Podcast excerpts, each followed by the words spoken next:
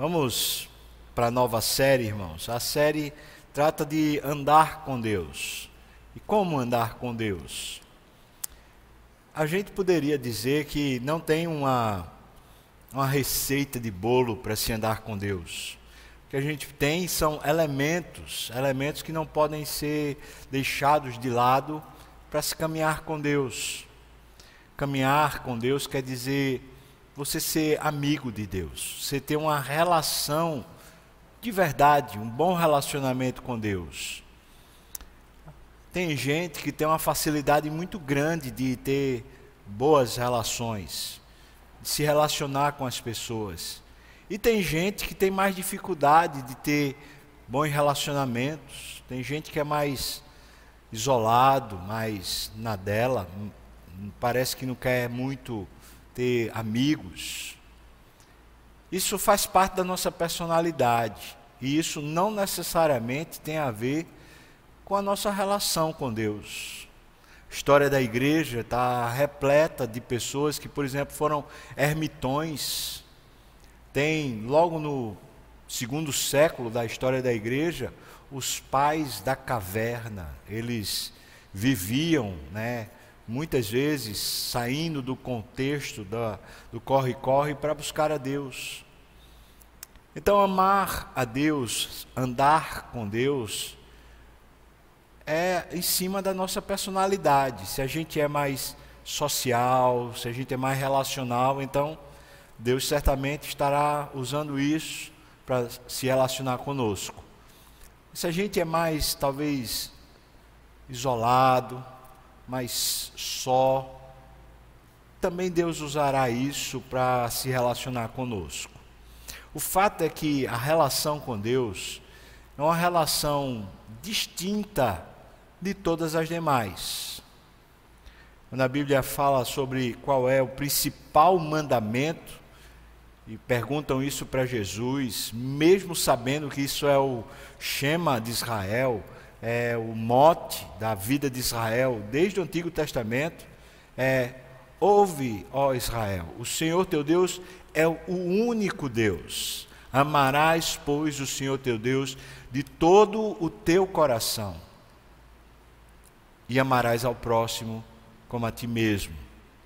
O complemento dessa ideia é amar a Deus com toda a nossa força, com toda a nossa lógica, razão, com tudo o que a gente tem de todo o coração.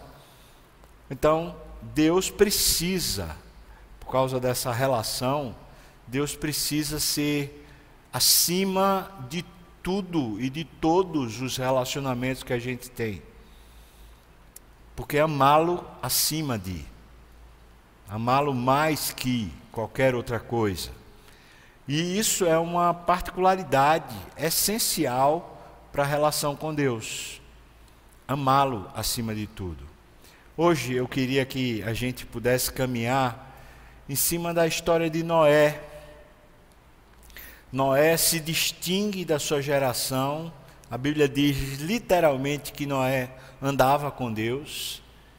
E Noé tinha um tipo de confiança em Deus, que é uma fé, que fazia ele ver o invisível, como a gente leu em Hebreus. Então, queria que você abrisse sua Bíblia no livro de Gênesis, no capítulo 6, e nós vamos caminhar pela história de Noé até o capítulo 9. pensando assim, né? A confiança que Noé tinha era a confiança de que Deus havia de salvar, não apenas a ele, mas também a sua casa. Uma confiança de que Deus quer nos salvar, de que Deus vai nos salvar. Não é uma, uma, uma hipótese, não é uma possibilidade, é uma realidade. Pessoas que andam com Deus confiam que Deus vai nos salvar. Vamos então para o texto de Gênesis. Eu vou começar aqui no versículo 5, tá bom? No versículo 5 até o versículo 8, já encontramos três ideias que são as principais a gente vai seguir nessa história. Versículo 5 diz: Viu o Senhor que a maldade do homem se havia multiplicado na terra e que era continuamente mal todo o desígnio do seu coração. Então se arrependeu o Senhor de ter feito homem na terra, e isso lhe pesou no coração. Disse o Senhor: Eu farei desaparecer da face da terra o homem que criei, o homem e o animal, os répteis e as aves dos céus, porque eu me arrependo de os haver feito. Porém, Noé achou graça diante do Senhor. Eis a história de Noé. Noé era um homem justo e íntegro. Entre os seus contemporâneos, Noé andava com Deus. Quais são as principais ideias que a gente encontra nesse começo de narrativa a respeito de Noé? A primeira é que o homem é mau e que a maldade do homem impede ele de caminhar com Deus. Essa corrupção contínua do coração, quando diz assim, continuamente mal todo o desígnio do coração, essa contínua corrupção do nosso coração, nos impede de andar, andarmos com Deus. Então pense, o que é que normalmente está fazendo a gente não confiar no Senhor? São as nossas próprias corrupções são os nossos intentos, que a Bíblia chama aqui de mal. Em cima dessa sentença, dessa premissa básica, diz o texto que Deus se arrependeu. Os teólogos entendem esse, esse texto, essa expressão de arrependimento do Senhor, como sendo um antropomorfismo, ou seja, é o uso de uma, uma sensação, de uma ação humana para designar a ação de Deus. Deus, na verdade, não se arrepende, a Bíblia mesmo fala a respeito disso. Ele não é homem para que possa se arrepender. Então, o que está dizendo o texto, o texto, inclusive, o, a maneira como o verbo está no hebraico, está no nifal, que quer dizer que é uma, uma espécie de passividade. É Deus como se Deus estivesse sofrendo uma ação. E a gente entende porque no versículo 7, lá no final, diz: Porque eu me arrependo de os haver feito. Qual é a, a, a sensação que, que Deus está tendo? A sensação é que ele, o homem e a sua maldade já chegaram a um, um patamar, chegaram a um nível que precisa de uma intervenção. E essa intervenção está, está colocada logo no começo, quando Deus criou o homem e colocou ele no jardim, e lá no jardim Deus disse: Olha, não coma da árvore do conhecimento do bem e do mal, porque no dia que você comer, morrendo, morrerás. Então, esse morrendo, certamente que está lá, literalmente é morrendo, ou seja, esse processo é um processo de acúmulo, vai se acumulando a maldade morrendo, morrendo, morrendo, um processo de morte até que morrerás. Ou seja, o morrerás é o topo, é a intervenção divina. O que está acontecendo aqui é isso. A maldade foi se acrescentando, se acrescentando, se acrescentando, até que chegou num ponto que precisava da intervenção. E essa intervenção divina é narrada aqui como sendo um arrependimento. Deus pesou, está aqui no versículo 6, no final, isso lhe pesou no coração. Ou seja, aquilo foi. Deus, Deus sentiu mágoa, se é que a gente pode colocar esse tipo de sentimento né, no coração de Deus. Deus se sentiu magoado. O que o homem faz de mal, a maldade do coração humano, magoa a Deus, fere a Deus. E é claro, que quando a gente tem qualquer relacionamento onde a gente magoa o outro e o outro nos magoa, e a gente vive nessa rivalidade de mágoa, um relacionamento desse não vai dar certo, né? O que é que magoa Deus? Diz o texto, era que os homens estavam fazendo escolhas. Você pode ir no capítulo 6, aí, logo no, no, primeiro, né, no primeiro versículo, como se foram multiplicando os homens na terra, eles nasceram filhas, vendo os filhos de Deus que as filhas dos homens eram formosas, tomaram para si mulheres que entre todas mais lhes agradaram. Então disse o Senhor: Meu espírito não agirá para sempre no homem, pois este é carnal e os seus dias serão 120 anos. Veja que é essa maldade que é narrada aqui, é que Os homens, filhos de Deus, eles começaram a escolher aquilo que mais lhe agradava. E começaram a fazer a vida a partir do que lhes agradava, não a partir do que agrada a Deus. Então, essa independência de Deus, essa coisa de dizer eu sei o que é melhor para mim, isso é considerado por Deus como maldade. Porque de fato a gente não sabe, não conhecemos o dia de amanhã. Ouvi esses dias um, um videozinho, a pessoa falando a respeito disso, disse assim: Antes que houvesse essa pandemia, você e eu sabíamos o dia de amanhã?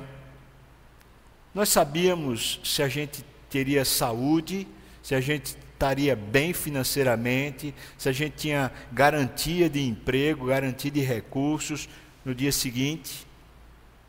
Nós não sabíamos. Mas a gente tinha uma sensação de controle, uma sensação de que a gente sabia que o dia de amanhã estava tudo certo. Mas não estava. O que foi que mudou? O que foi que mudou? Então, essa prova de Deus, quando o Senhor derrama sobre a face da terra essa pandemia, me parece que revela o que está dentro do nosso coração. E se o que está dentro do nosso coração é esse tipo de sentimento, um sentimento de que eu sei o que é melhor para mim, eu, eu sei o que é melhor para minha família, eu sei o que é melhor para minha casa, eu sei o que é melhor para a minha história pessoal, esse tipo de, de sentimento é mal. Veja que o casamento aqui era mal, porque, porque eles escolheram aquilo que mais lhe agradava, não aquilo que agradava a Deus. E esse é o contraste com Noé. Noé agrada a Deus. Então, posso dizer que a relação aqui está tumultuada de Deus com a humanidade, porque, porque existe uma maldade contínua. Segunda premissa está no versículo 7. Ele diz: Eu farei desaparecer da terra o homem que criei, o homem, animal, os répteis, todo mundo, tudo, né? Ele diz: Eu me arrependo de ter feito. Segunda premissa é que a intervenção de Deus, às vezes, é catastrófica. Às vezes, a intervenção de Deus causa uma calamidade. E por mais que a gente tenha muitas calamidades na história da humanidade, nenhuma se compara a essa aqui. Ah, o dilúvio matou tudo, com exceção dos que estavam na arca. Tudo na face da terra morreu, com exceção do que está na arca. Então, irmão, perceba que a calamidade faz parte. E a calamidade precisa ser inter interpretada como sendo uma intervenção divina. E a intervenção divina revela o que está no nosso coração. Revela se os nossos desígnios são maus ou se a gente agrada a Deus. Se a gente vive agradando a Deus. A terceira premissa está no versículo oitavo. O versículo oitavo diz: Noé achou graça diante de Deus. Noé é distinto dos demais da sua geração. Mas ele é distinto por quê? Porque havia uma graça de Deus sobre ele. O texto nos diz aqui no versículo 8 ainda que ele tinha duas qualidades. Primeiro, ele era justo. A expressão justo tem a ver com comportamento. Não é só uma pessoa honesta, mas é uma pessoa que pratica um bom senso, uma sobriedade. A justiça, nesse caso, é uma pessoa que tem uma boa medida, portanto, tem um, uma, uma boa avaliação, pratica aquilo que é reto. Mas o segundo a palavra é íntegro. Íntegro quer dizer uma pessoa coerente, inteira. O íntegro quer dizer uma pessoa que age, ou seja, se comporta de acordo com a sua essência. Nós somos feitos como Deus diz lá em Gênesis capítulo 1, nós somos feitos à imagem de Deus. Então podemos dizer que a nossa essência é de imagem. Nós somos a imagem de Deus. O ser humano é a imagem de Deus. E, portanto, como qualquer imagem que você olha no espelho, ela só age a partir da ação do ente. A imagem ela é dependente do ente que a cria. Ser íntegro nesse caso é a gente ser dependente de Deus. As nossas ações refletirem a presença de Deus.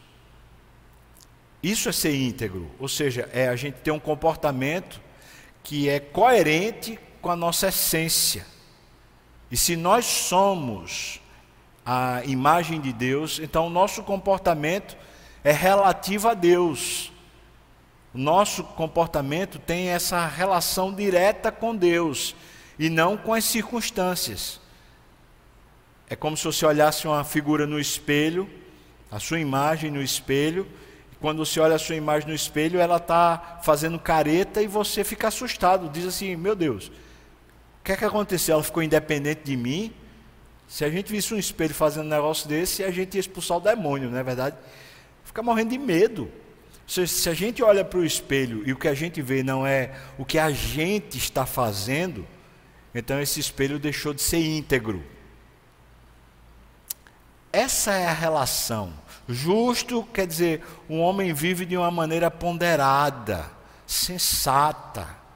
E íntegro quer dizer que ele vive de maneira coerente com a sua essência, com aquilo que ele foi feito para ser. E isso acontecia na vida de Noé porque ele achou graça diante do Senhor. Então são essas três premissas básicas. Vamos lá, vamos trabalhar nisso. Primeiro aspecto, então, a terra corrompida. Veja aí no versículos 11 até o versículo 17, diz assim: A terra estava corrompida à vista de Deus e cheia de violência. Então, aquelas escolhas que se fazia, cada um que se agradava daquilo lá, estava gerando muita briga, porque cada um queria de um jeito. Eu fico imaginando se o problema era a relação dos homens com as mulheres, então cada um escolhia a que era mais bonita, a que agradava mais, aí vinha outro e queria, e o fato é que, pela narrativa do texto, tinha muita morte, tinha muito homicídio, disputando mulheres, disputando é, egos. A terra estava corrompida à vista de Deus, cheia de violência. Viu Deus a terra e eis que estava corrompida. Ora, o que quer dizer que a corrupção da terra era? Senão as ações dos homens. Continua. Porque todo ser vivente havia corrompido o seu caminho na terra. Ou seja, ninguém andava com Deus. Ninguém andava com Deus. Aquela maldição que Deus deu a Adão, diz: Maldita é a terra por tua causa aquela condicionante que Deus disse a Adão: a partir de agora a terra produzirá cardos e abrolhos. Tudo aquilo que Deus colocou como maldição agora está sendo provado. Tudo na terra caminha de forma independente de Deus, é um caminho mau, corrompido. Versículo 13: Então disse Deus a Noé: Eu resolvi dar cabo de toda a carne, porque a terra está cheia da violência dos homens. Ou seja, essa maneira dos homens agirem uns com os outros, sem respeito, sem amor, sem paciência, cada um que defenda o seu próprio direito, bate no outro, né? não, não só fisicamente, às vezes bate moralmente, bate, bate com, a, com a língua, um fere o outro, cada um que tem um ego maior do que o outro. E isso muitas vezes leva até a morte, discussões, Talvez uma das coisas que está mais crescendo agora no Brasil é o índice de violência dentro de casa. Mulheres que estão sendo espancadas. É, quanto tipo de agressão verbal entre marido e esposa está acontecendo exatamente nesse momento, nas casas. Desentendimento, ora, isso é a expressão da corrupção que há na terra. Versículo 13: Então disse Deus a Noé: Eu resolvi dar cabo de toda a carne, porque a terra está cheia da violência dos homens, eis que os farei perecer juntamente com a terra. Aqui está a medida da ação da intervenção de Deus. Eu vou, vou equalizar isso e vou matar. É estranho isso, né, irmão? Mas quando ele diz eu resolvi dar cabo de toda a carne, eu vou matar. Deus é o Senhor da vida. Deus é o Senhor. E cada dia que a gente vive só está controlado por Deus. Deus é o Senhor de cada dia da nossa história, então Ele sabe o dia que a gente vai morrer, e não há ninguém que saiba a não ser Ele. Hoje pode ser meu último dia. Eu estou com saúde aqui, eu estou bem, mas pode ser meu último dia. Ou seja, quem é que vai garantir os nossos dias? Resolvi dar cabo, eis que os farei perecer juntamente com a terra, versículo 14. Diz para Noé: Faze uma arca de tábuas de cipreste, nela farás compartimento e a calafetarás com betume por dentro e por fora, porque eu estou para derramar águas em dilúvio sobre a terra, para consumir toda a carne em que há fôlego de vida debaixo dos céus. Tudo o que há na terra perecerá. Veja, a terra está corrompida, eu vou matar tudo que vive na terra. Agora, você, Noé, você que anda comigo, você que vive uma vida justa e íntegra, você que em vez de viver uma vida segundo as suas próprias percepções do que é agradável ou não é agradável, mas vive nessa relação comigo, eu vou salvar você. Você não vai sofrer a sentença que está sobre a terra. Eu vou salvar você. Ora, você acha que Noé tinha elementos, eu falo circunstanciais, ele tinha como saber que Deus o salvaria de verdade? Deus está dizendo que vai fazer encher a terra de água. Eu derramarei água em dilúvio sobre a terra. Não havia nem chuva na terra ainda. Ora, como é que Noé poderia ter qualquer perspectiva de que ele seria salvo? É para a gente pensar que as circunstâncias que Noé vive são circunstâncias tenebrosas. Ele está vendo o infortúnio, a corrupção, a maldade, a violência. Todos os dias ele vê isso. E ele vive de forma íntegra e justa ele é sensato, ponderado e ele continua com o seu coração temente a Deus para que viva a vida conforme Deus quer. Ele vivia, portanto, em contrassenso com, com a humanidade, com as circunstâncias da época. E de repente Deus diz para ele: Eu vou salvar você. Vai, vai me salvar? Como assim? É porque eu vou fazer um juízo acontecer e eu vou lhe preservar a vida. Qual é a evidência disso? Qual é a prova disso? Aparentemente nenhuma. Mas uma coisa que a gente precisa entender é que essa relação com Deus, essa aliança com Deus, nos distingue de todos os demais. Ora, se as circunstâncias exteriores elas estão ruins sobre toda a terra, se Deus tem uma relação com você, preste bem atenção.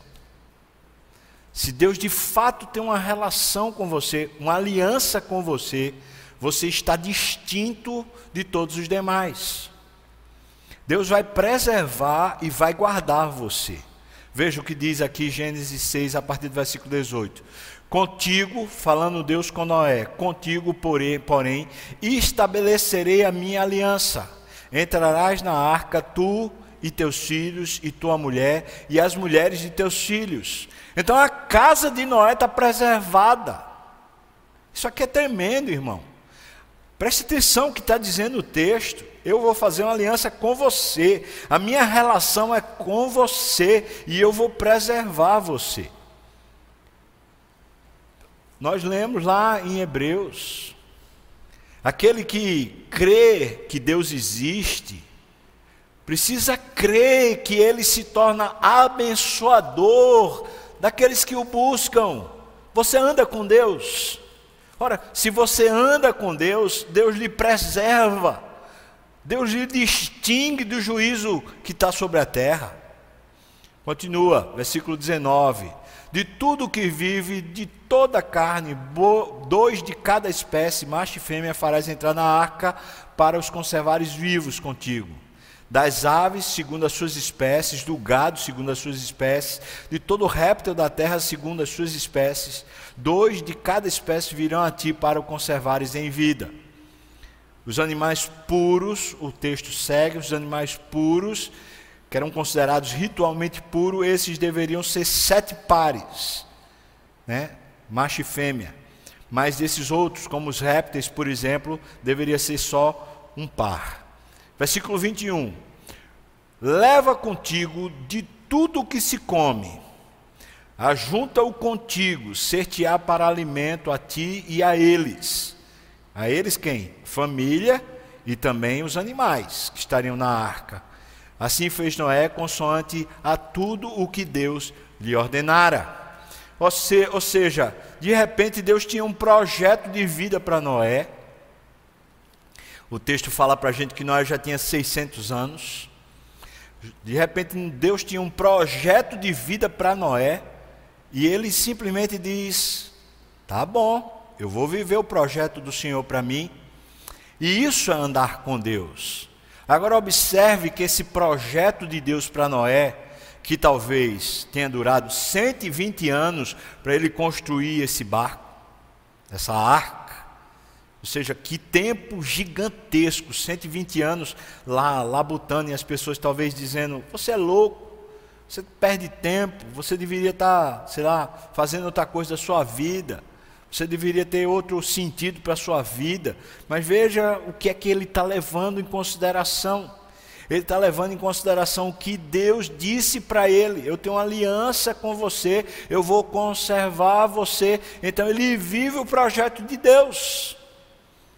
Ele não vive o projeto pessoal, mas ele vive o projeto com Deus. Ele está construindo, Agora que a, o barco está construído, o versículo 21 diz: Prepara aí, armazena a comida, o alimento, a manutenção. É Deus, Deus está provendo tudo todos os recursos necessários para sobreviver, para viver enquanto passa a calamidade, enquanto a calamidade se estende sobre toda a terra, Deus está provendo os recursos. Vá lá, reserve o alimento para você e também para os animais, ou seja, para o meu projeto. O projeto de salvação que eu tenho, eu supro todos os recursos da sua vida. Assim fez Noé. Noé fez tudo conforme Deus lhe ordenara. Simplesmente esse homem vive como uma imagem. Ele vive refletindo o desejo de Deus. A pessoa de Deus é refletida nele, ele é a imagem de Deus. Continua o texto. Agora veja o que é essa vida de alguém que tem confiança. Capítulo 7, a partir do primeiro versículo: Disse o Senhor a Noé: Entra na arca, tu e toda a tua casa, porque reconheço que tens sido justo diante de mim no meio desta geração. E talvez aqui você fica perguntando, mas eu, eu sou justo? Essa é uma das, das coisas que mais nos colocam dúvidas sobre a nossa relação com Deus. Será que eu, eu sou justo? Será que eu tenho vivido de uma forma realmente distinta. Aqui está a vida de confiança. Aqui. Deus está dizendo: entra na arca. Eu, eu vou lhe preservar, eu vou lhe abençoar. Por quê? Porque eu reconheço que você tem sido justo diante de mim no meio dessa geração. Esse contraste entre como vivem as pessoas sem Deus e você. Você vive de outra maneira. Versículo 4: Porque daqui a sete dias eu farei chover sobre a terra durante quarenta dias e quarenta noites, e da superfície da terra exterminarei todos os seres que fiz. Versículo 5: E tudo fez Noé segundo o Senhor lhe ordenara. Mais uma vez, essa expressão se repete. ele fez tudo conforme o que Deus mandou. Daqui a sete dias é que vai começar a chover, mas entra na arca agora. Mais uma vez uma prova. E aqui, paralelo com a nossa situação, parece ser, né? Parece ser óbvio. Eles agora vão viver uma quarentena, um isolamento. Entra na arca e fica aí. E durante sete dias não havia nenhum sinal de juízo de Deus nem de salvação. Era simplesmente uma loucura confiar em Deus.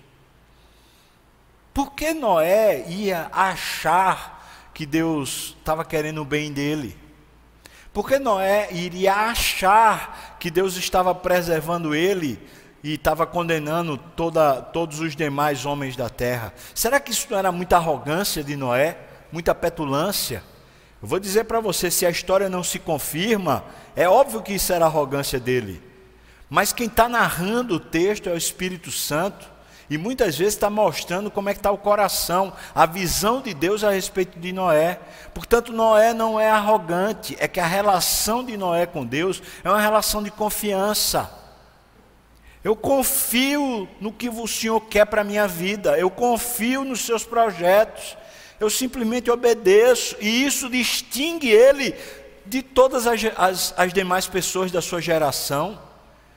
O que distingue é essa confiança, que Deus sabe o que é que eu devo fazer, mesmo que pareça loucura, e é isso que torna ele íntegro, e é isso que faz ele praticar a justiça, essa confiança em Deus, a confiança de que Deus tem o que é melhor para ele, e que mesmo que ele mande, Deus mande Noé ficar de quarentena dentro de uma arca, e se a gente conta os dias, eu já estou antecipando, mas se a gente conta os dias que Noé ficou na arca, é mais ou menos seis meses.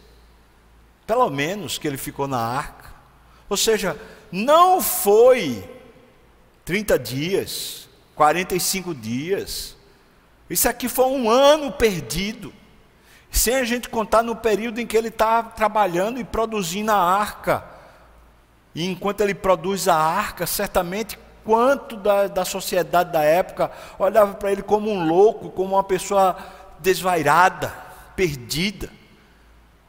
Entretanto, quando ele entra na arca, sete dias antes de, de, de chover, por quê? Porque Deus comandou. Aquilo era um projeto de Deus. Essa quarentena para Noé era um projeto de Deus. O tempo que ele ia ficar lá dentro, lá, ficar dentro da arca, Noé não sabe. É muito semelhante ao que a gente vive. Ou seja, você fica nesse isolamento, mas quanto tempo? Quanto tempo vai durar? A gente vai ser conservado? A gente vai ser preservado? Olha, tem a ver com a relação com Deus de confiança de que Deus é quem está nos comandando agora. E Deus certamente quer nos preservar. Veja o que aconteceu, versículo 6: Tinha Noé 600 anos de idade quando as águas do dilúvio inundaram a terra. 600 anos. Ele viveu até 950 anos, mais ou menos isso. Então quer dizer o quê? Que esse homem, aqui, ele já está do meio vamos dizer assim, ele está dois terços da sua vida já de idade. Muita coisa aconteceu. Se durou 120 anos para ele construir a arca, como alguns teólogos afirmam, quer dizer que ele tinha quantos anos? 480 quando ele começou a, a construir a arca. Ele estava no meio da sua vida. Porque se ele vai até 950 anos, ele está mais ou menos no meio da sua vida quando ele começa a construir essa arca. É isso? É isso. Então, se é isso, veja, esse homem vive 480 anos, se as contas estiverem certas, ele vive 480 anos numa sociedade to totalmente pervertida, com o risco de ser morto a qualquer hora por causa da violência que acontecia, por causa das injustiças que acontecia, e ele vive uma vida justa sendo preservado invisivelmente por Deus todos aqueles dias, e de repente vem um projeto de Deus que cai no seu colo e diz: agora você vai construir uma arca para eu salvar você, sua família, salvar um grupo de animais, porque eu vou destruir a terra toda. E ele segue esse curso. Por quê? Porque durante 40, 488, 480 anos, Noé, aparentemente, ele viveu simplesmente uma vida de justiça, obediência a Deus. Um servo de Deus, andou com Deus durante esses 480 anos. Agora Deus manda um absurdo, ele vai viver o absurdo. Porque ele aprendeu a viver pela fé. Versículo 7: Por causa das águas do dilúvio, entrou Noé na arca, ele com seus filhos, sua mulher e as mulheres dos seus filhos, portanto, a sua casa está lá salva. Agora no versículo 13: Nesse mesmo dia, entraram na arca Noé, seus filhos, sem cães Jafé, sua mulher e as mulheres dos seus filhos. E o Senhor, no versículo adiante, versículo 16, e o Senhor fechou a porta após ele. Ou seja, ele entrou, também o texto diz que entraram todos os animais que Deus tinha mandado ir para dentro daquela arca. Todo mundo entrou e agora quem fechou a porta, quem fecha a porta após ele é o próprio Deus. A arca está toda calafetada, toda preparada para não entrar água. Mas quem impede agora o ir e vir de Noé, de sair e entrar, aqueles primeiros sete dias enquanto a chuva não cai, é Deus. Deus fecha a porta e não podia ninguém de fora entrar, nem podia quem está dentro sair. Agora ele está vivendo a quarentena. Versículo 17. Durou o dilúvio, vê só, 40 dias sobre a terra. Chuva de dia e de noite. Imagina a chuva forte o texto nos diz também que Deus abriu as comportas dos céus e as comportas da terra, ou seja, tudo quanto é água que tiver, agora vai cair sobre a terra. Durou 40 dias, cresceram as águas e levantaram a arca de sobre a terra. Predominaram as águas e cresceram sobremodo na terra. A arca, porém, vogava sobre as águas. Versículo 20. Quinze côvados mais ou menos aí sete metros, 15 côvados acima de todos os altos montes que havia debaixo do céu, prevaleceram as águas. Mais ou menos sete metros acima, se existia naquela época o pico Everest, então, sete metros acima do pico Everest. De todos os montes mais altos da terra. É isso que o texto está dizendo. Versículo 20. Quinze côvados acima de todos os altos montes que havia debaixo do céu, prevaleceram as águas e os montes foram cobertos. Pereceu toda a carne que se movia sobre a terra, tanto de ave como de animais domésticos e animais selváticos, de todos os enxames de criaturas que povoam a terra e todo homem. Eu quero que você pense agora, tente se reportar a essa situação. Está ele lá, preservado mas fora daquela arca, a maior tragédia que a humanidade jamais viu. As águas cresceram. Todo mundo está morto.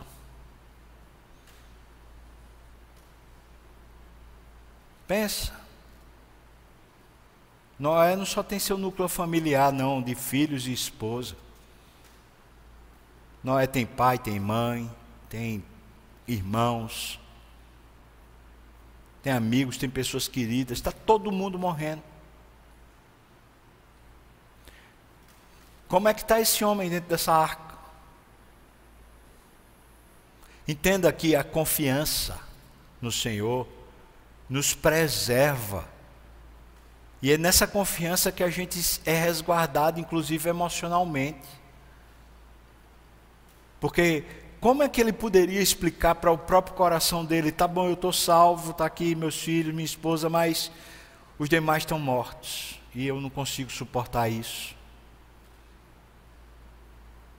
As pessoas que eu amo morreram, pessoas amigas, pessoas de convivência, morreu todo mundo. Que calamidade, irmãos. Nós estamos sendo envenenados, envenenados continuamente pelas notícias. Aí mostram lá covas, cemitérios. Aí fala-se a respeito dos mortos, dizendo assim: ah, é, é tanta gente que, que tem que levar de uma forma desumana. E a gente está sendo bombardeado por isso e as nossas emoções começam a, a sucumbir.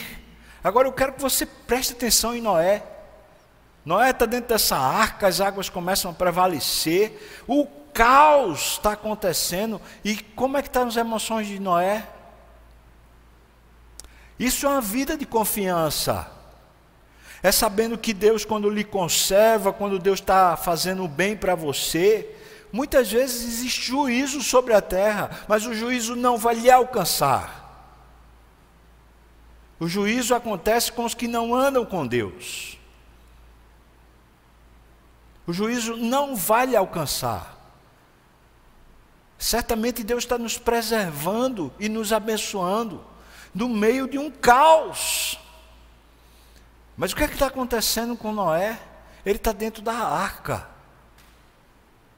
E dentro da arca, ele está cuidando do que Deus deu para ele cuidar. Não adiantava ele, ele, ele se voltar para o que está fora da arca. Não adiantava ele ficar olhando para milhares, milhões de pessoas que morreram naquela, naquelas águas. Não adiantava ele ficar abrindo as portinholas da, da arca para ficar olhando para a quantidade de água. Não adiantava. E isso é uma vida de confiança.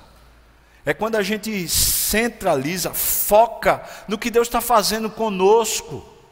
E a gente pode dizer: olha, eu sei uma coisa, Deus está sendo é bondoso comigo, Deus está cuidando de mim nesse momento mas eu não sei o que ele vai fazer com o meu vizinho, eu não sei o que ele vai fazer com a terra toda, eu não sei, mas uma coisa eu sei, ele anda comigo.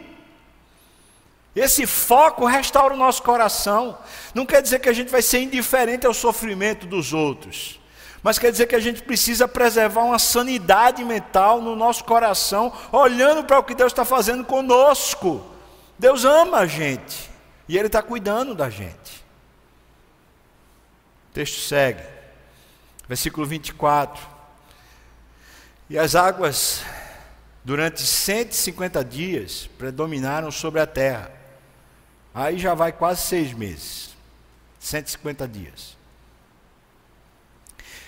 Versículo, capítulo 8, agora a partir do versículo 1. Lembrou-se Deus de Noé e de todos os animais selváticos e de todos os animais domésticos que com ele estavam na arca isso é a narrativa a respeito do que Deus está fazendo. Deus fez soprar um vento sobre a terra e baixaram as águas. Fecharam-se as fontes do abismo e também as comportas do céu, e a copiosa chuva dos céus se deteve. E as águas iam se escoando continuamente de sobre a terra e minguando ao cabo de 150 dias. No dia 17 do sétimo mês, a arca repousou sobre as montanhas de Ararat. E as águas foram minguando até o décimo mês, em cujo primeiro dia apareceram os cimos dos montes. Noé não está vendo nada disso, irmão. Até a arca encalhar lá nas montanhas do Ararat, até a arca encalhar, Noé não está vendo nada. As deliberações de Deus estão ocultas para Noé. Mas Deus já estava tomando providência, diz o texto aqui, ele começou a soprar um vento para escoar a água. Diz que as águas foram baixando, Deus fechou as fontes do abismo, também as comportas do céu. Ou seja, as ações de Deus estão invisíveis para Noé, porque Noé está na arca. Mas enquanto Deus estava cuidando dele do lado de fora, era invisível para Noé que eu quero dizer com isso é que, durante o nosso período de confiança, enquanto a gente simplesmente confia no que Deus está fazendo, Deus está trabalhando a nosso favor fora, na vida toda, na terra toda. Deus estava preservando eles dentro da arca. Na quarentena eles estavam simplesmente esperando para ver qual era o dia de amanhã. Mas enquanto isso, lá fora da arca, Deus está simplesmente fazendo as coisas voltarem ao normal.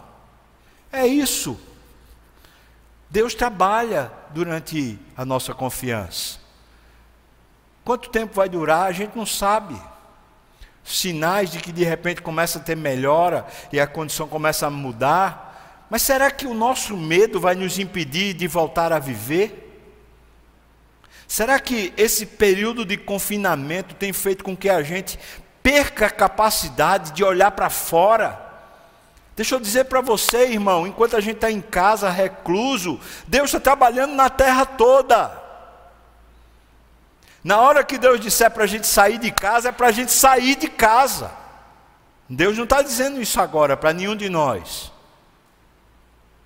Mas na hora que Deus mandou a gente entrar, era para entrar. E na hora que Ele mandar para sair, é para sair. Mas uma coisa é fato: enquanto a gente está vivendo essa experiência recluso, a semelhança de Noé, Deus está trabalhando em toda a terra. Deus simplesmente fez soprar um vento Noé sabe desse vento, não sabe, ele está dentro da arca. Deus fecha as comportas dos céus e da terra. Noé sabe que as comportas foram fechadas, ele não sabe. Deus está invisivelmente trabalhando continuamente. Está lá Isaías 64, versículo 4. Porque desde a antiguidade nunca se viu, nem com os olhos se viu, nem com os ouvidos se percebeu Deus além de ti que trabalha em favor daqueles que nele esperam. A gente precisa confiar que enquanto a gente está aqui, Deus está abençoando a gente, produzindo o cenário. Tá, eu preciso falar disso. As últimas notícias que aconteceram aqui na política do Brasil um desastre. Quem de nós fica esperançoso? Parece que é como se fosse uma pá de cal em cima daquilo que a gente já está moribundo. Mas eu digo para você, no nome de Jesus, não!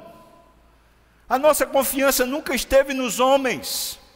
A nossa confiança nunca esteve na, nas mãos de homens nenhum nem presidente, nem secretário de segurança, nem ministro, nem absolutamente ninguém. A nossa confiança está onde está no Senhor e pode ter certeza de uma coisa: mesmo que os homens errem, mesmo que os homens estejam cheios de vaidades e belicosos e brigando entre si, eu e você estamos na arca, protegidos por Deus, e Deus está soprando sobre a terra, está fechando as coisas que têm que ser fechadas, Ele está controlando. Amém. Então, em nome de Jesus, vamos acordar. Parar de ficar com medo. A gente está protegido. E quem é que está nos protegendo é Deus. Preste atenção que Deus fez uma distinção entre Noé e os demais. Entre a casa de Noé e os demais. E por que ele fez essa distinção? Porque ele, Deus achou graça. Deus teve graça, compaixão com a vida de Noé e ajudou ele a viver essa vida íntegra.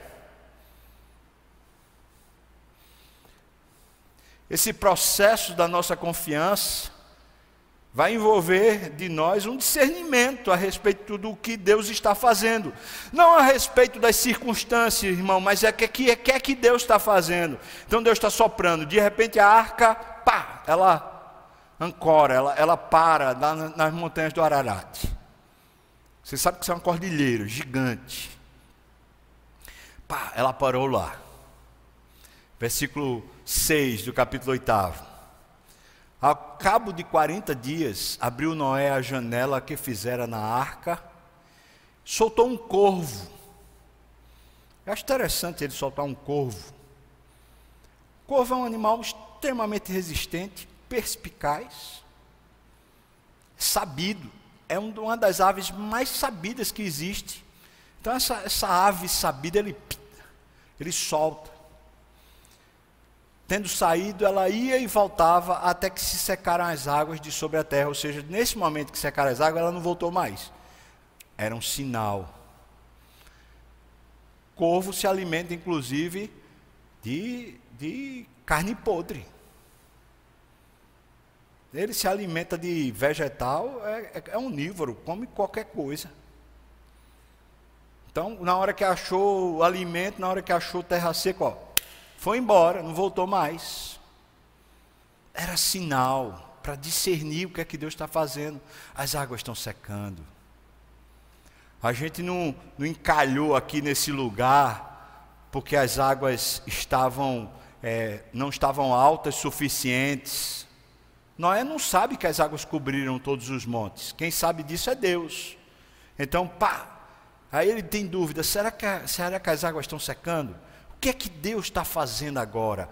E ele manda um corvo sábio, ele sabe que o corvo é onívoro, pá, vai, e o corvo, pá, achou. Ele continua, versículo 8. Depois ele soltou uma pomba. Aí eu vou dizer uma coisa para você: a pomba é o contrário do corvo. A pomba é lesa. É, irmão. Olha, não vi animal mais demente do que pomba. Soltou uma pomba para ver se as águas teriam já minguado da superfície da terra. Agora ele mandou um animal que é dependente. Você pode ver, ela vive de, de, de ser alimentada. Ela, ela vive nessa, nessa dependência.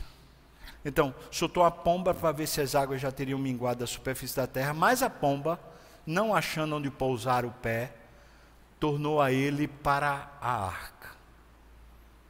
Voltou, porque as águas cobriam ainda a terra. Aí Noé, estendendo a mão, tomou-a e recolheu consigo na arca. Esperou ainda outros sete dias. Ou seja, será que está baixando mesmo? Será que o corvo morreu? A, a pomba foi, voltou. Não havia sinal nenhum. Ele espera um pouco, sete dias, e aí soltou de novo a pomba fora da arca. Versículo 11. À tarde, ela voltou a ele e ela trazia no bico uma folha nova de oliveira. Que sinal é esse? Assim entendeu Noé que as águas tinham minguado de sobre a terra. Oba, vamos sair, amém? Não, calma. Quem foi que mandou entrar? Foi Deus. Quem é que vai mandar sair? Deus mas ele está percebendo o que Deus está fazendo. Ora, faz parte da nossa confiança em Deus a gente olhar para a mão de Deus, não olhar para as circunstâncias, mas olhar para a mão de Deus. E o corvo é um sinal e a pomba é um sinal. Assim como o ramozinho de oliveira que ela traz é um sinal, ou seja, está voltando.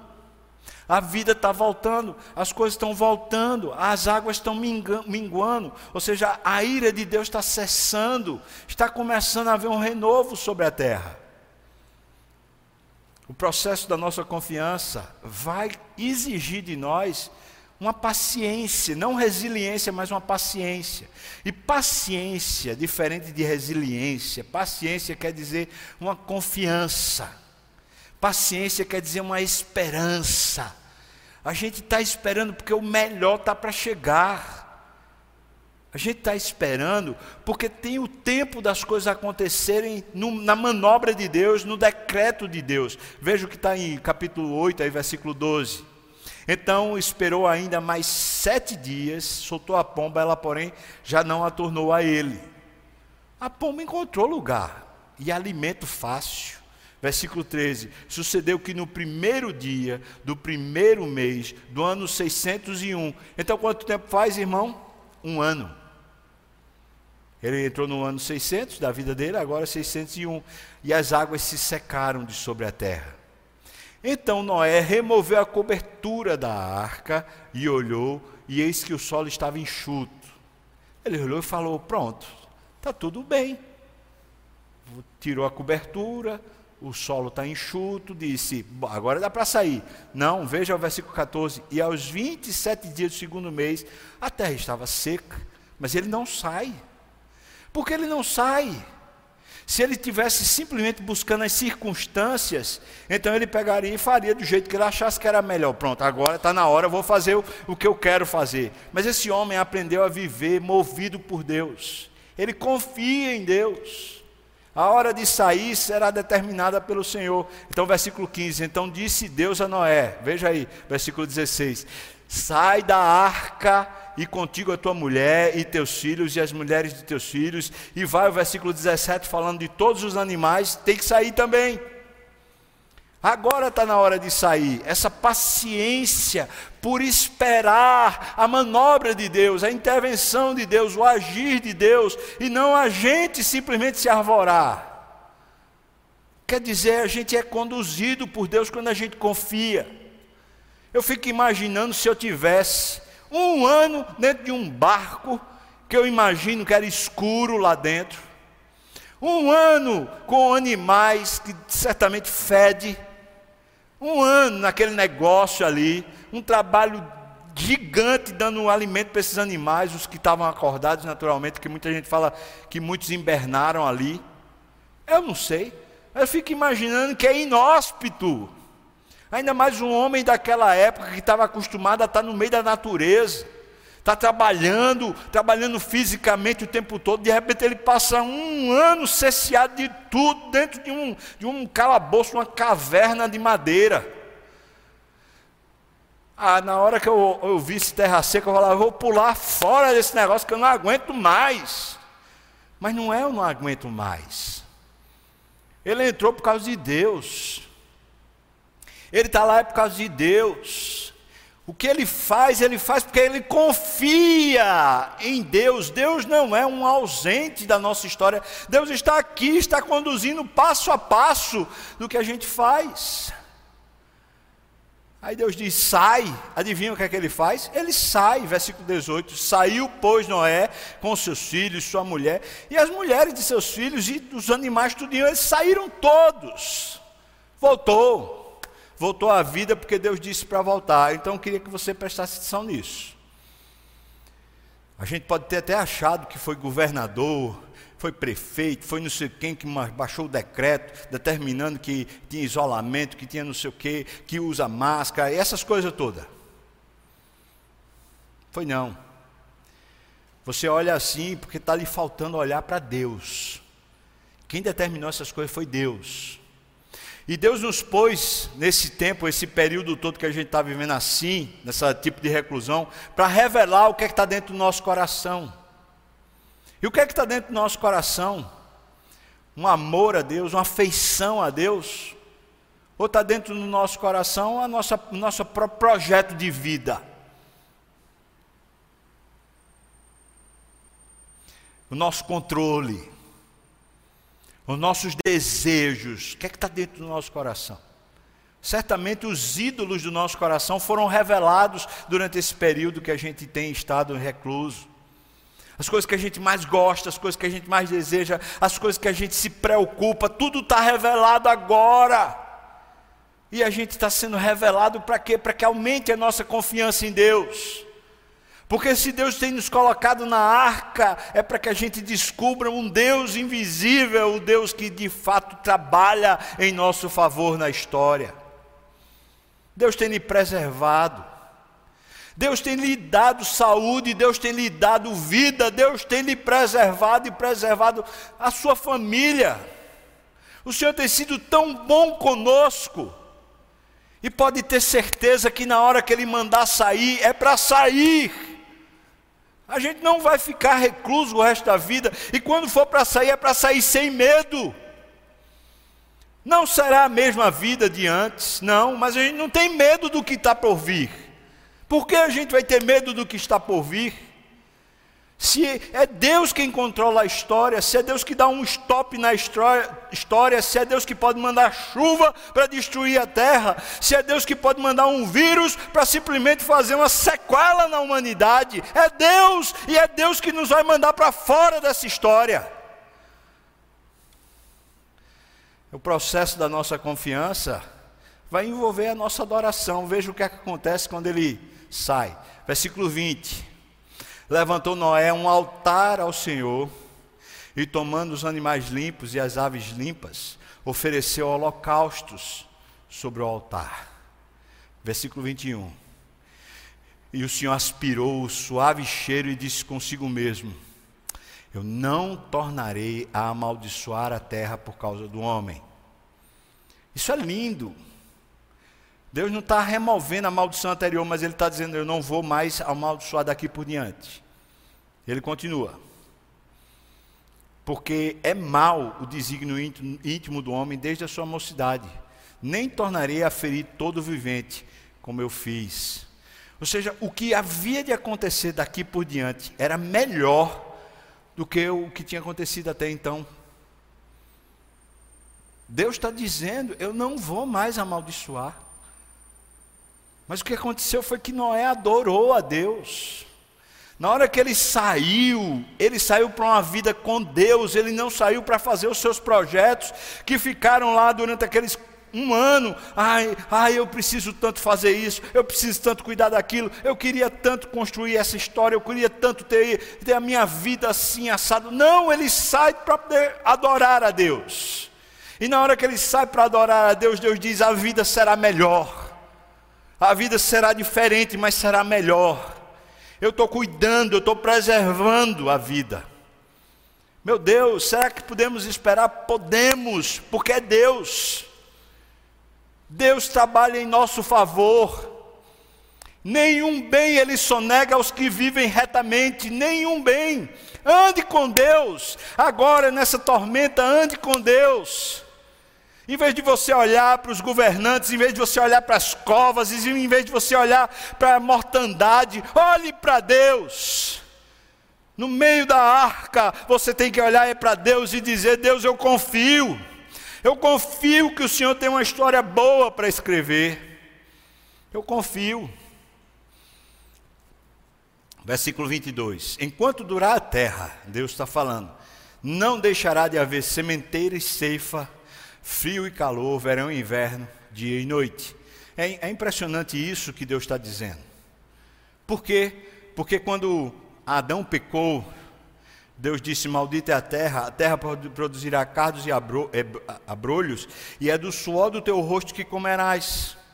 Agora Deus está determinando um fluxo de vida, um fluxo de vida que tem a ver com as estações do ano, sementeira e ceifa, os momentos de plantar, o momento de colher, frio e calor, inverno e verão, o, o tempo né, da noite e o tempo da dia.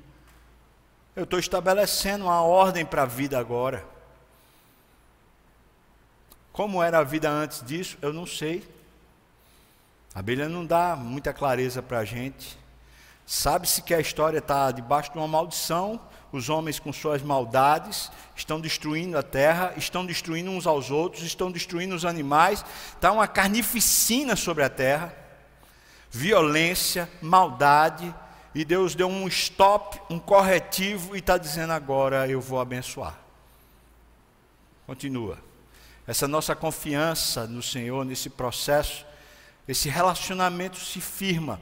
Veja o versículo, capítulo 9, versículo 1 diz: Abençoou Deus a Noé e a seus filhos e lhes disse: Sede fecundos, multiplicai-vos e enchei a terra. Depois disse mais: Disse também Deus a Noé e a seus filhos: Se alguém derramar o sangue do homem, pelo homem se derramará o seu. Porque Deus fez o homem segundo a sua imagem. Isso é o versículo oitavo. Deus começa a dizer: a partir de agora, não haverá mais esse negócio de cada um faz o que acha que é bom e aí a mortandade corre solta. Agora haverá uma justiça. E quem mata um homem morre. Está aqui. Então você já viu aquela lei olho por olho, dente por dente, está aqui. Deus estabelece isso. Como sendo uma nova maneira dos homens se relacionarem. Precisa de mais prudência, precisa de mais justiça. Lembra que Noé era justo mas havia muita injustiça sobre a terra. Versículo, versículo 8 diz que Deus fez o homem segundo a sua imagem. Desculpa, versículo 6. É por causa dessa imagem que o homem tem que viver de maneira correta. Versículo 9. Eis que estabeleço a minha aliança convosco e com a vossa descendência, ou seja, com a vossa posteridade, com as próximas gerações e com todos os seres viventes que estão convosco, tanto as aves, os animais domésticos, os animais selváticos que saíram da arca, com todos os animais da terra. Versículo 11: Não será mais destruída toda a carne por águas de dilúvio, nem, já, nem, nem mais haverá dilúvio para destruir a terra. Versículo 12: E disse Deus: Este é o sinal da minha aliança que faço. Versículo 13: Então, eu porei nas nuvens o meu arco, será por sinal da aliança entre mim e e a terra. Então o arco-íris vai selar esse momento de aliança que continua acontecendo. Ou seja, aquilo que aconteceu lá com Noé tem uma evidência hoje, uma prova hoje de que de fato aconteceu. E, e o arco-íris prova para a gente que vale a pena viver a aliança com Deus, vale a pena ter um relacionamento vivo com Deus, porque Deus não muda, Deus é confiável. E Ele está dizendo agora, a partir de agora, a morte vai ser em cima de morte. Inclusive, ele cita isso falando até dos animais. Mas aí ele diz: a partir de agora eu faço uma aliança que eu não mais amaldiçoarei a, amaldiçoarei a terra e destruirei a terra com águas de dilúvio. Ou seja, meu tipo de castigo não será mais sobre toda a humanidade, mas será pontual. E tem sido pontual. E quando a gente lê Apocalipse, quando Jesus começa a abrir os selos, aí a gente descobre essas calamidades pontuais que tem havido na terra, guerra, por exemplo. É pontual, é em um determinado lugar da face da terra, é com um determinado grupo de pessoas. Então a gente vê peste de gafanhoto, peste agrícola, peste como essa que a gente está vivendo, de um vírus, de uma enfermidade, elas são pontuais. Mesmo quando há uma pandemia, como está acontecendo, você pode ver que tem determinados grupos que são realmente alcançados e outros grupos não são alcançados enquanto essa peste está chegando. É como alguém falou, é como um míssil teleguiado, o negócio vai numa direção e tem direção própria. Porque nunca mais será como foi no dilúvio um alcance universal, um, alcance sobre a terra toda, mas será sim em focos, como está lá em Apocalipse, a partir do capítulo 6, à medida que os selos são abertos, e as pragas, e as guerras, e a fome, e todas essas coisas vão acontecendo na terra como sinal de um Deus que continua intervindo. Um Deus que continua fazendo as coisas acontecerem. Mas Deus diz para para Noé: Eu estabeleço a minha aliança com vocês. E então ele mostra o arco como esse sinônimo da aliança. Ou seja, o que acontece nessa vida de confiança é que enquanto a gente confia, a gente vai aprendendo aprendendo a adorar a Deus, aprendendo a ter paciência, aprendendo a ter discernimento, aprendendo a ver a vida com os olhos de Deus e não ver a vida simplesmente com as circunstâncias. Também, enquanto a gente confia e caminha com Deus, os nossos ídolos são revelados. Enquanto a gente passa pela luta, os nossos ídolos são revelados e a gente simplesmente descarta, porque a nossa vida é um altar diante do Senhor. Irmão, eu posso dizer para você, está perto da gente sair de casa, está perto da gente começar de novo.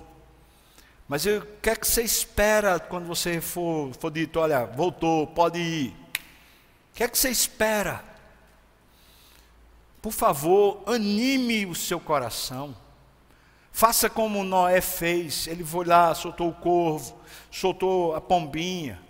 Pegue discernimento divino para esse momento, porque o momento está chegando. Mas quando Deus disser para você, saia, saia com expectativa, porque tem coisa boa para chegar. Tem coisa boa, Deus está restaurando muita coisa enquanto esse tempo está assim acontecendo. E não é só na, na natureza, o resgate de tanta coisa da natureza que estava caótica, mas Deus está restaurando em nós muita coisa. Muita experiência boa que está acontecendo dentro de nós, muitos ídolos que estão sendo quebrados nesse momento, quanta coisa está sendo transformada na vida da igreja, da, da igreja de Cristo. Então daqui a pouco a gente vai estar junto, a gente vai se abraçar, mas eu quero que você entenda, quando a gente sair, a gente vai sair porque Deus mandou, e se Deus mandou, vamos sair para viver. Daqui a pouco. Mas o fato é esse, é que andar com Deus requer confiança de que Ele vai lhe salvar. Deus não lhe deixará a mercê. Deus vai lhe salvar. Amém? Vamos orar? Eu vou orar, impetrar a bênção, e depois a gente vai cantar. Deus abençoe muito a sua vida. Bendito é o teu nome, Senhor. Tu és o Deus de Noé, tu és o nosso Deus. E a diferença entre Noé e a gente é apenas de tempo. Porque Noé era um homem como nós somos. E portanto nós queremos andar contigo como Noé andou. Nos ajude, Senhor Deus, a olhar com os olhos do Senhor, a ter fé, a crer que as coisas só acontecem quando tem que acontecer e do jeito certo elas vão acontecer. Senhor, nos faça ver que o Senhor nos tem protegido nesse momento, tem nos suprido, tem nos abastecido de todo o bem. Senhor, gera no, no coração do teu povo uma viva esperança porque novos dias já estão para acontecer, os sinais já se aproximam, então revela para o nosso coração que o Senhor está preparando uma vida melhor para a gente. Faça, Senhor Deus, o nosso coração se alegrar em Ti, Deus. Tira-nos, Senhor Deus, do desespero, da falta de esperança, da falta de alegria e encha a nossa alma de gozo no Senhor, Pai. Isso eu te peço no nome de Jesus. E que a graça do nosso Senhor e Salvador Jesus Cristo, o amor de Deus, o nosso querido e amado Pai, comunhão, consolo, a bênção, o poder, o avivamento do Espírito venha sobre nós, o povo do Senhor, não só agora, mas até quando o Senhor voltar e nos tomar para si. Aleluia.